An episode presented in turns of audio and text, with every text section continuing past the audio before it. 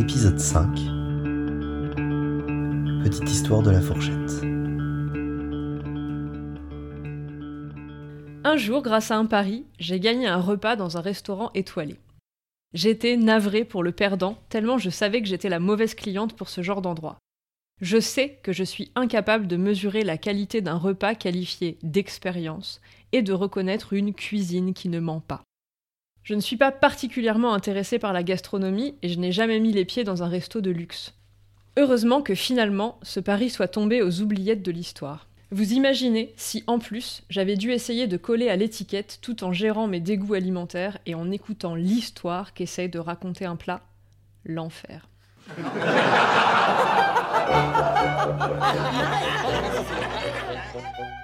Ce bref exemple introductif pour illustrer la certitude partagée et confirmée jour après jour que ce qui sort et entre des bouches lors des repas ne se limite pas à de la nourriture.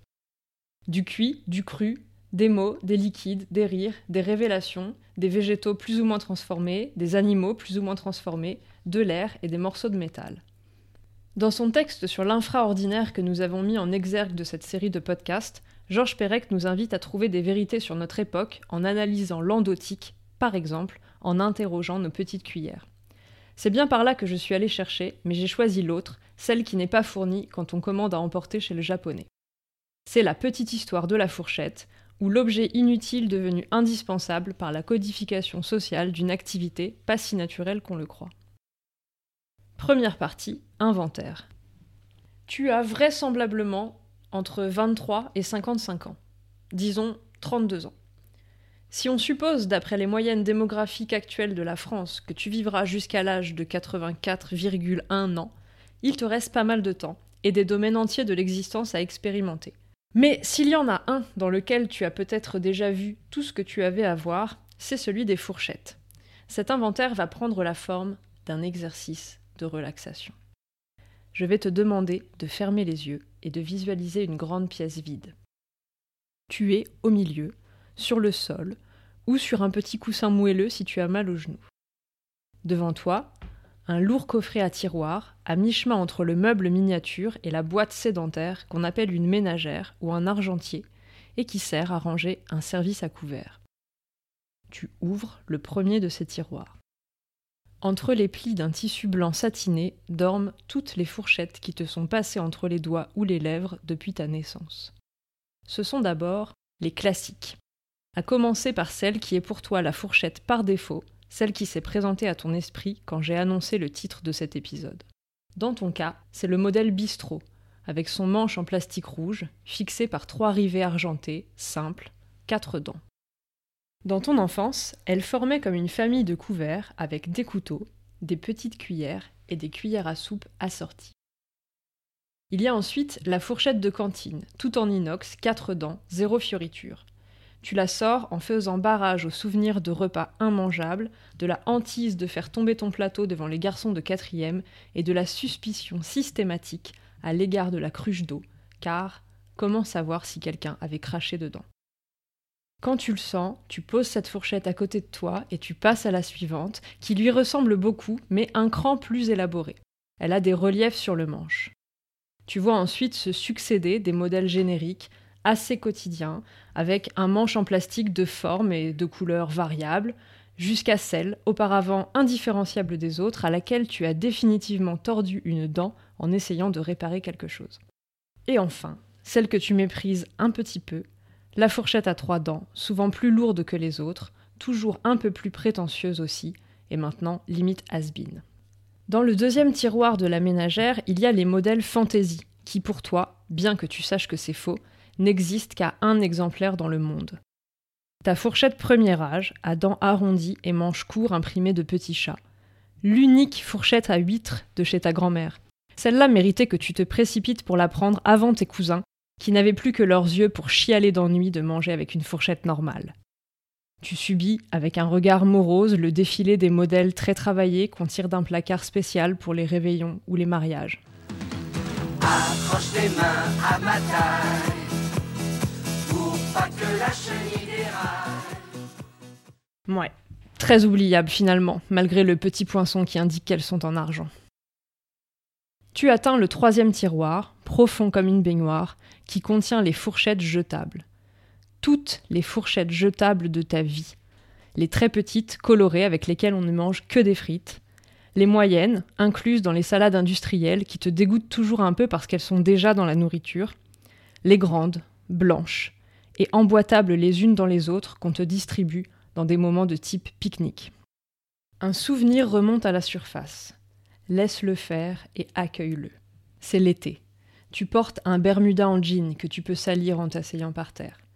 Dans ta main gauche, une assiette molle en plastique pleine de taboulés. Dans la droite, ta fourchette jetable. Tu ne quittes pas des yeux ton gobelet en plastique qui penche à cause du sol irrégulier de la clairière où vous êtes réunis. À ta première pelletée de taboulé, tu sens avec la langue que tu as accidentellement reçu deux fourchettes imbriquées l'une dans l'autre. Tu les sépares avant de réaliser que maintenant que tu les as toutes deux léchées, tu ne peux décemment pas proposer cette deuxième fourchette à quelqu'un. Ton assiette et tes deux fourchettes enrobées d'huile de palme et d'anhydride sulfureux finiront dans un grand sac poubelle chaud. Oublie-les et replonge-toi dans l'exploration de ton service à couvert autobiographique. Parmi les jetables, tu trouves évidemment celles qu'on appelle cuitochettes ou fourcheyères ou spork ou cuichette. Plein de noms pour un objet qui peut avoir plusieurs visages.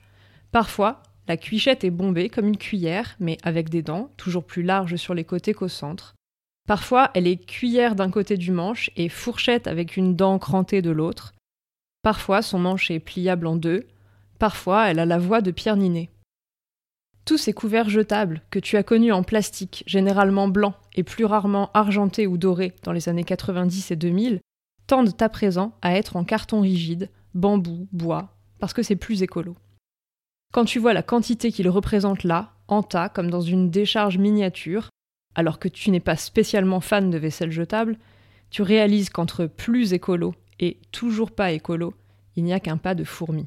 Eh mais ça te pique la main Mais c'est pas une fourmi. C'est la file indienne des fourchettes spéciales, voire extraordinaires. Celles qui ont été transformées en antennes de télé, celle que ton ami Colombe t'avait offerte afin que tu la tordes en forme de bracelet. Les maxi-fourchettes de torture pour manipuler la viande sur le barbecue ou pour immobiliser les patates ébouillantées qu'on veut peler. Les fourchettes de dinette qui n'ont jamais vu de bouffe. Tu écartes les dernières pièces de ta collection, les couverts à salade qui pourraient être deux cuillères mais qui sont toujours un couple mixte, fourchette-cuillère, et le grade d'eau en bambou à quatre doigts de ton grand-père et la pochette de l'album Origin of Symmetry de Muse. Tu ne le savais pas, mais je te l'apprends. Il existe, bien sûr, une fourchette connectée qui vibre si tu manges trop vite afin de t'aider, je cite la notice produit de chez Boulanger, à maîtriser le rythme de ton repas et à perdre tes mauvaises habitudes alimentaires. À l'origine, c'est un dispositif médical pour les gens qui ont subi des opérations de l'estomac, par exemple. Mais ça, les petits malins de chez Boulanger ne le précisent pas, au cas où tu l'achèterais, sensible que tu es aux multiples injonctions à vivre sa vie comme il faut, du mieux qu'il faut, prêt à maximiser ta façon d'user de ton corps. Parce que oui, il y a un intervalle temporel entre deux bouchées à respecter. Il est de 10 secondes. Ça t'agace d'entendre ça, mais attends, attends, attends. Tu peux ouvrir les yeux, on a fini la relaxation. Depuis quand tu manges comme tu veux? Est-ce que tu n'as pas entendu toute ta vie qu'on ne met pas les coudes sur la table, qu'on ne parle pas la bouche pleine, qu'on goûte à tout, ou qu'on finit son assiette et qu'on ne recrache pas? Voire, dans les familles les plus rigides, qu'on ne retourne pas les grandes assiettes pour prendre le dessert, qu'on ne parle pas de certains sujets pendant qu'on mange, qu'on demande pour se lever, qu'on ne mange pas de pain entre les plats, qu'on dit d'abord bon appétit, etc. Donc on est d'accord, il y a des règles. Et pas qu'un peu, je vais te dire. Deuxième partie, origine. On a bien mesuré l'importance de l'objet avec cet inventaire de toutes les fourchettes de ta vie. Pourtant, c'est un ustensile d'une utilité restreinte. Contrairement au couteau qui sert à découper les nourritures volumineuses et à la cuillère qui sert à collecter les nourritures molles ou liquides, elle n'est pas indispensable. Et contrairement à eux, elle n'existait pas pendant la préhistoire. Un article de Slate qui m'a bien documenté la qualifie même de bébé couvert. Si un regard tout à fait extérieur à la culture occidentale mondialisée se posait sur ce très jeune objet, il aurait du mal à induire son usage, comme le goéland chelou dans La petite sirène de Disney. Oh Un objet très rare et follement original. Ah oui Qu'est-ce que c'est? Euh, C'est un euh, zirgouflex. Les humains se servent de ces pic-pics euh, pour ratisser leur poil de tête. Regarde, un petit tortillon par ici, une petite tirette par là, et hop Tu te retrouves avec une coiffure mode, esthétiquement très adaptée, qui est le summum du chic chez les humains. Un zirgouflex. Ce regard extérieur parfaitement vierge croirait peut-être à un pic pour approcher les aliments du feu sans se brûler les doigts. Ça m'étonnerait qu'il imagine qu'on ait inventé un outil pour reproduire imparfaitement ce que la main fait si bien. Ce n'est pas pour rien que 3,5 milliards d'êtres humains utilisent autre chose à chaque repas. Et même nous, fourchettophiles, nous sommes parfois confrontés aux limites de l'outil. Par exemple, pour euh, les cacahuètes, les chips ou les petits pois. D'ailleurs, Umberto Eco le dit, de tout temps les fourchettes ont été dessinées à seule fin de renverser les petits pois qu'elles feignent de ramasser. Tes ancêtres du Moyen Âge, où qu'ils vivaient sur la planète, n'avaient probablement pas de fourchette. Sauf si tu descends de la cour de Byzance ou de l'élite de la République de Venise, il y a peu de chance, auquel cas ils étaient les premiers à en utiliser.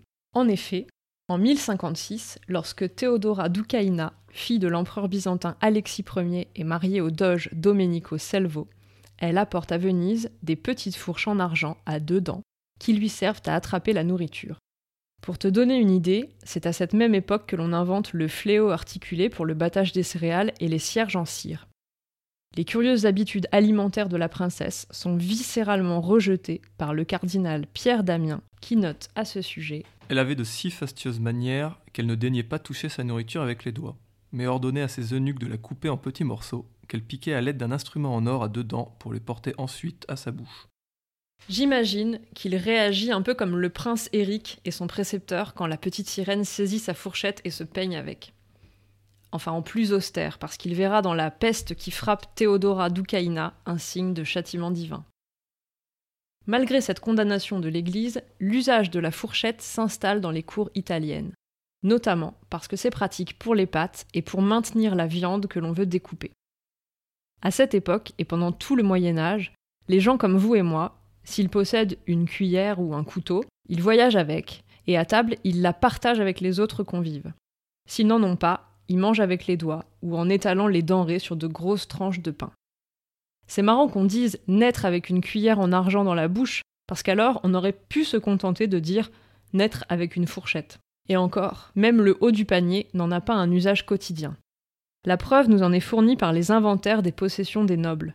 Par exemple, le favori du roi Édouard II d'Angleterre, Pierre Gaveston, qui a vécu au XIVe siècle, possédait trois fourchettes à fruits contre 69 cuillères. Pour lui, sortir les fourchettes, c'est un peu comme chez moi sortir le multicrêpe party. Rare et parce que c'est la fête. Dans le roman d'Umberto Eco, Le nom de la rose, qui se passe à la même époque, voilà ce que se dit en son fort intérieur le novice bénédictin Atso de Merck, disciple du génial Guillaume de Baskerville. Je remarquai que, chose plutôt rare, l'abbé disposait aussi d'une fourchette de métal. Homme de haut lignage, notre hôte ne voulait pas se souiller les mains avec la nourriture. Et même il nous offrit son instrument, au moins pour prendre les viandes du grand plat et les déposer dans nos écuelles. Moi, je refusai. Mais je vis que Guillaume accepta de bon gré et se servit avec désinvolture de cet ustensile de grand seigneur, peut-être pour infirmer devant l'abbé que les franciscains fussent des personnes de peu d'éducation et d'extraction très basse. Il paraît que c'est Catherine de Médicis qui a importé la fourchette en France dans les années 1530. D'autres soutiennent que c'est son fils, Henri III, le roi des mignons, qui l'a fait venir de Venise un petit peu plus tard. L'un ou l'autre, on s'en fout un peu, mais ces deux hypothèses permettent de souligner trois caractéristiques importantes de la fourchette. La première, associée à Catherine de Médicis, c'est son lien avec l'étiquette, qu'on pourrait aussi appeler diplomatie. Pour mettre des ennemis autour de la même table et essayer d'en faire naître des alliances, il va falloir les distraire, les occuper, les tenir en respect. Les manières de table, la tenue qu'elles exigent et les protocoles qu'elles mobilisent vont pouvoir jouer ce rôle. La deuxième caractéristique de la fourchette, c'est sa mauvaise réputation persistante. Catherine de Médicis a une image sulfureuse, dessinée à coups de pouvoir, d'argent et d'intrigue.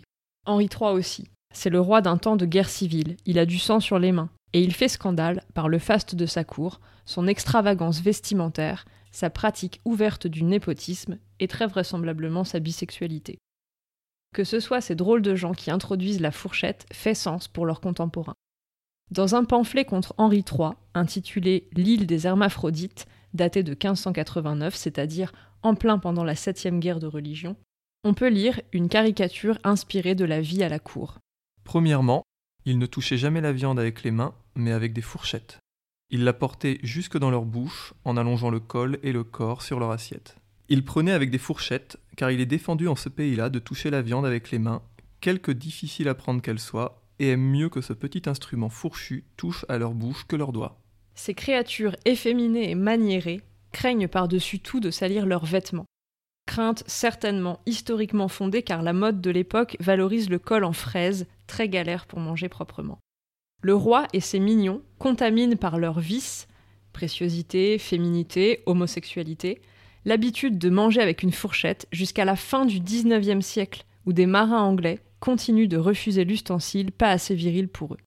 La dernière caractéristique importante de la fourchette, c'est qu'elle trouve son origine dans les cours royales. L'historien Norbert Elias a étudié l'évolution des manières de table ainsi que les usages du corps, c'est-à-dire les pratiques d'hygiène, vestimentaires ou sexuelles, et a observé un même mouvement qu'il appelle civilisation des mœurs. Jusqu'au XVIe siècle, dans les villes allemandes, on pouvait, paraît-il, assister au spectacle hebdomadaire de familles entières, hommes, femmes et enfants, traversant la ville nus comme des vers pour se rendre au bain public. Dans le même ordre d'idées, il semble qu'au XIVe siècle, les usages du corps et les manières de table étaient beaucoup moins contraignantes que les nôtres.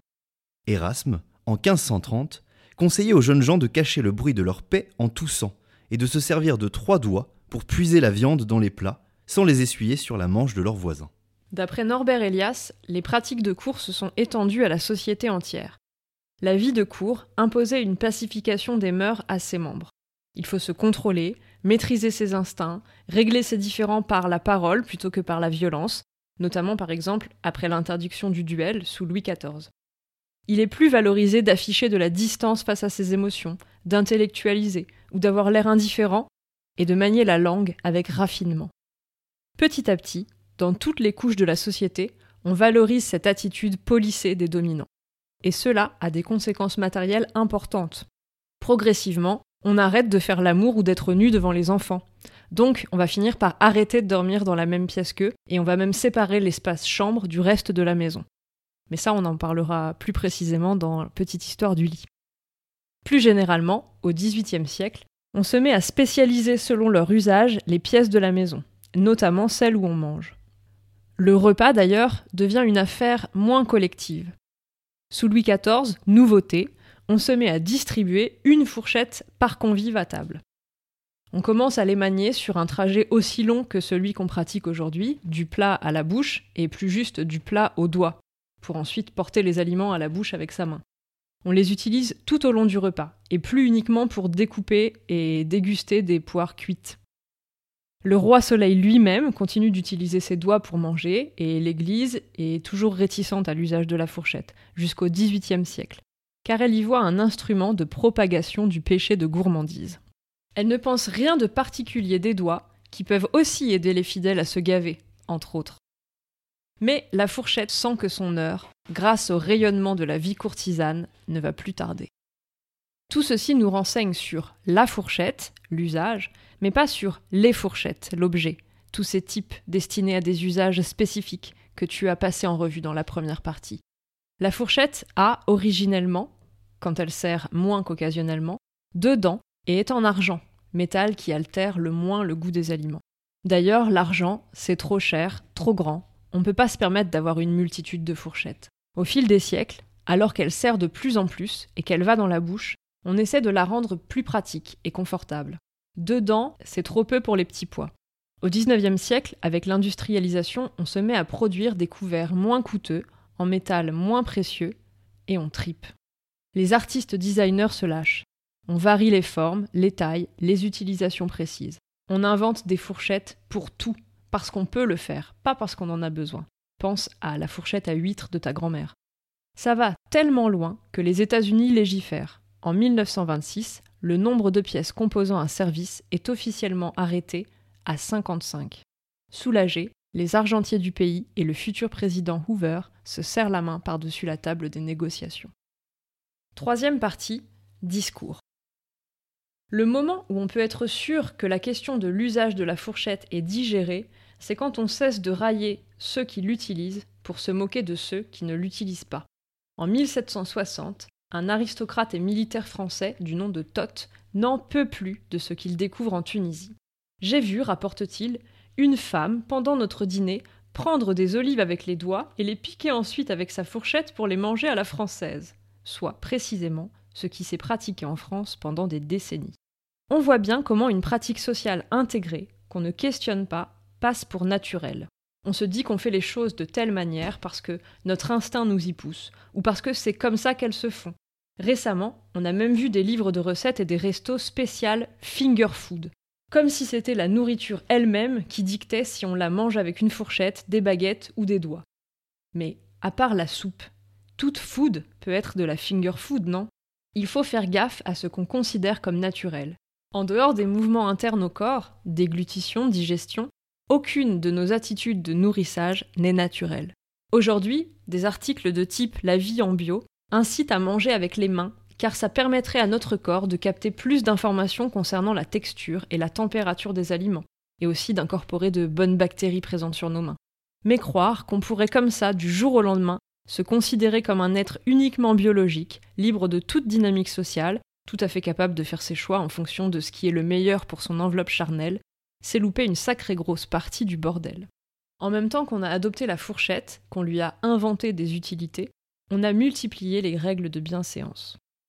La maîtresse de maison, une fois assise, met sa serviette sur les genoux, évite de dire à la cantonade bon appétit. Lorsque vous êtes assise, on dit, pour vous en souveniez, la phrase bien connue, il faut laisser la place d'une souris devant et d'un chat derrière. Donc ça veut bien dire qu'on ne se vautre pas sur son fauteuil en arrière. Bien évidemment, on ne pose pas ses coudes à table. Bien entendu, on ne brandit pas ses couverts. On les pose entre deux bouchées ou lorsqu'on a terminé son assiette, toujours de façon parallèle et toujours avec la lame, comme toujours, vers l'intérieur. Ben oui, pour continuer de se distinguer du vulgaire, et éventuellement le démasquer s'il s'aventure dans leur sphère, la haute bourgeoisie et l'aristocratie ont bien dû inventer des règles supplémentaires. La scène du repas en première classe du film Titanic le montre très bien. Jack Dawson est attendu au tournant par les gros richoux qui ne cessent de lui rappeler qu'il vient de troisième classe. Il jette un regard paniqué vers tous les couverts qui encadrent son assiette. Heureusement, la bonne Molly Brown, que les autres considèrent comme une parvenue, lui conseille discrètement d'utiliser les couverts de l'extérieur vers l'intérieur. Un rapide tuto pour lui sauver la mise. Aujourd'hui, il y a un nombre effarant de tutos, tips et autres le saviez-vous qui se rapportent aux manières de table. Ceux qui m'ont le plus passionné, c'est les WikiHow, comment utiliser une fourchette et comment utiliser une fourchette et un couteau. Derrière ces titres très simples, sur lesquels tu cliquerais volontiers si tu étais d'une autre culture et que tu préparais un voyage en Europe, c'est des propos très théoriques et très problématiques qui se cachent. Une des premières informations qui y est fournie, c'est qu'il existe deux styles pour tenir et manier ses couverts, l'américain et l'européen, aussi dit continental, et qu'il faut choisir entre les deux. La différence, c'est qu'avec le style européen, on a la fourchette dans la main gauche et le couteau dans la main droite tout au long du repas alors que dans le style américain, c'est la position pour couper la bouffe, et que pour manger, on prend la fourchette dans la main droite et on pose le couteau. Il y a également, pour les deux styles, une façon d'agencer ses couverts pour indiquer au serveur qu'il peut débarrasser l'assiette. Lorsque vous avez terminé de manger, disposez vos couverts dans la bonne position. Cela signifie au serveur qu'il peut débarrasser votre assiette, s'il est au courant de ce genre de convention, bien sûr. Une fois de plus, deux écoles diffèrent. Le style européen le couteau et la fourchette sont parallèles l'un par rapport à l'autre. Avec le manche à 5 heures, la lame et les dents vers le centre de l'assiette, pointent vers le bas. Le style américain, la même chose que le style européen, mais les dents de la fourchette sont dirigées vers le haut. Si le serveur est au courant de ce genre de convention, c'est la phrase clé. On nous parle en effet de théories qui se transmettent explicitement, et pas de comment utiliser une fourchette, soit une pratique quotidienne tellement répandue qu'elle est infusée jusqu'aux limites de ta conscience.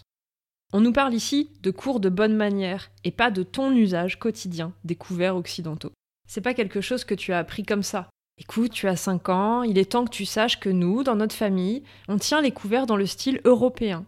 C'est important pour papa et c'est plus naturel, quoi. Et, c'est comme ça, on discute pas. Non. À moins de bosser dans la restauration de luxe, c'est un savoir théorique inutile. Et choisir de le diffuser, c'est choisir de faire perdurer une pratique minoritaire élitiste et excluante. Ça montre qu'on ne s'adresse pas à des gens qui voudraient découvrir des pratiques culturelles lointaines, mais à des gens de cette culture qui voudraient se conformer aux trucs de la classe supérieure. Ce qui est utile, au contraire, c'est de parvenir à expliciter les pratiques sociales basiques pour interpréter les impressions qui nous traversent que telle attitude est bonne ou mauvaise. Des détails entrent en ligne de compte qui ne sont pas perçus consciemment. Tout ce qu'on en retient, c'est l'impression de agréable ou désagréable, aisé ou pas facile, classe ou pas classe. Par exemple, une de mes profs de fac, particulièrement investie dans l'accueil des migrants mineurs non accompagnés, nous avait signalé que dans les familles françaises qui les hébergeaient, ils étaient parfois jugés sévèrement quand ils ne prenaient pas part aux discussions à table. Les hébergeants disaient que tout se passait bien, mais que des fois, ils sentaient de la gêne, de l'indifférence, voire de l'hostilité. Elle avait fait le parallèle avec une de ses propres expériences. Lors d'un séjour en Afrique de l'Ouest où elle menait ses recherches, elle avait été invitée à partager le repas d'un enquêté très sympathique. Elle était tout à fait désireuse de faire bonne impression. Elle savait qu'il fallait utiliser la main droite et non la gauche pour manger, et elle s'efforçait de faire agréablement la conversation. Au bout d'un moment, un des convives lui a gentiment fait remarquer qu'elle les dérangeait grave. Quand elle a raconté cette anecdote, un étudiant de ma promo, originaire du Togo, a confirmé la véracité de son récit en disant La bouche qui mange ne parle pas. Ce qu'elle nous disait, c'est qu'il y a des pratiques qui nous semblent évidentes à expliquer lors d'échanges interculturels.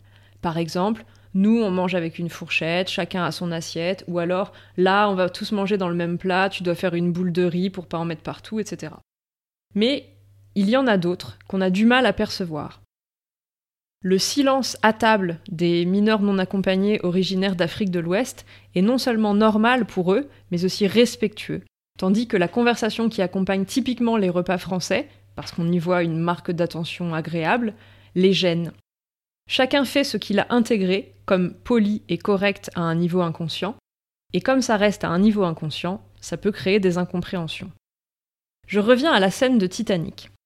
Parce que Molly Brown est un transfuge de classe, elle est la mieux placée pour aider Jack en explicitant l'usage social attendu que les autres ont totalement intégré.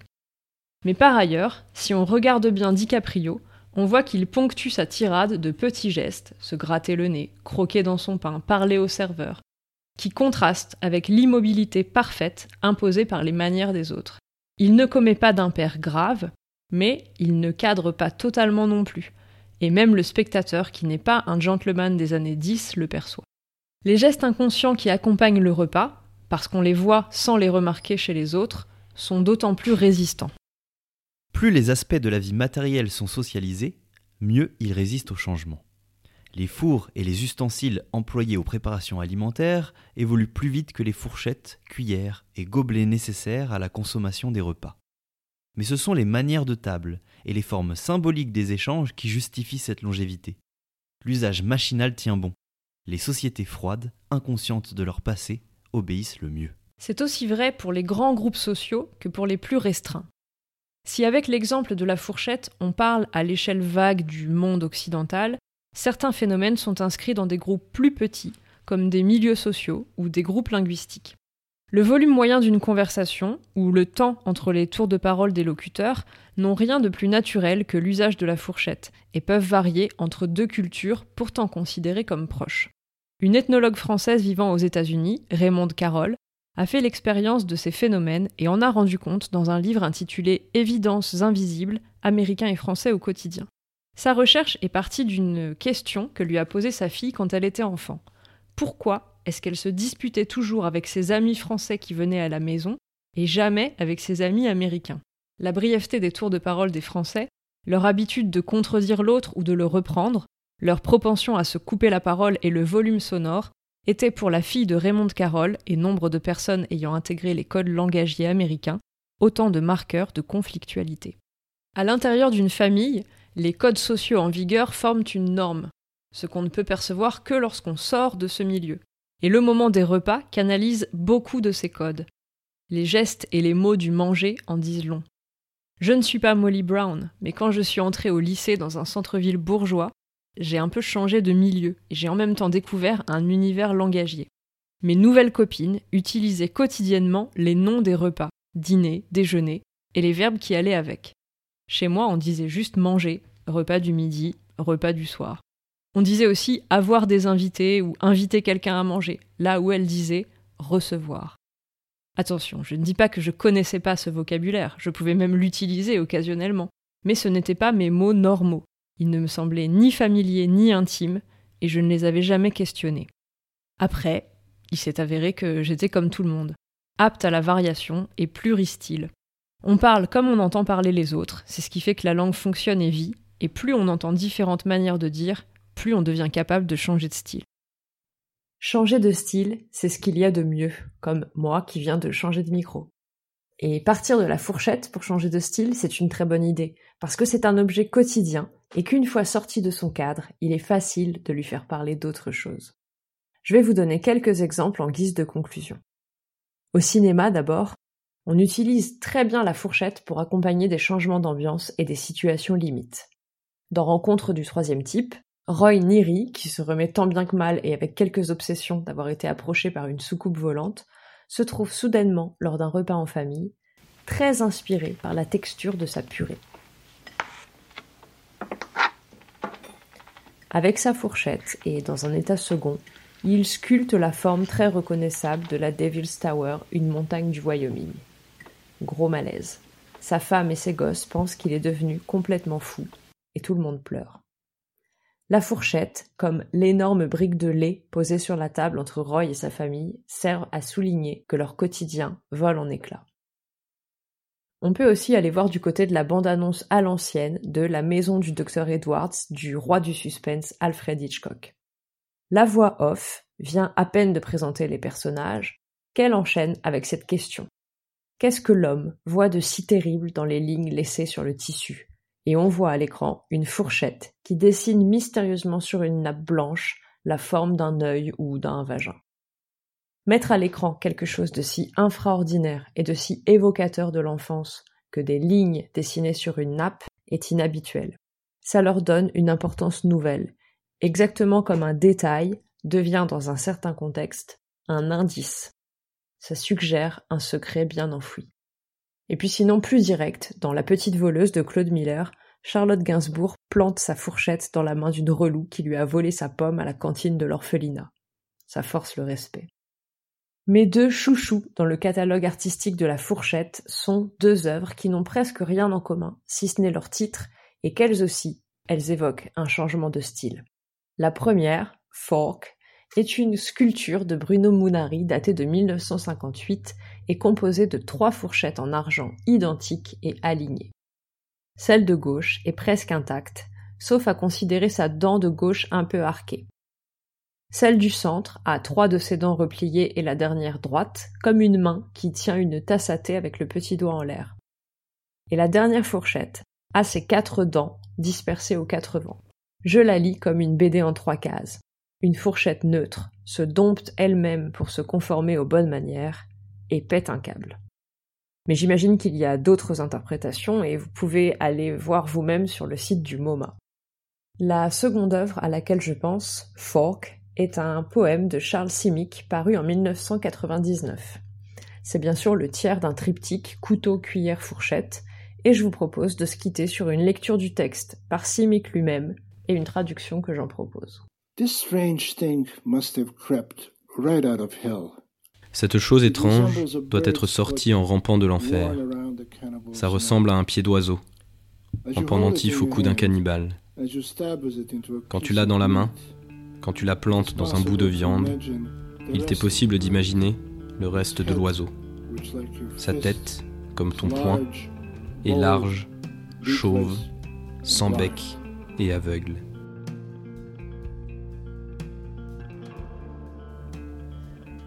Encore 5 épisodes à venir sur la petite histoire.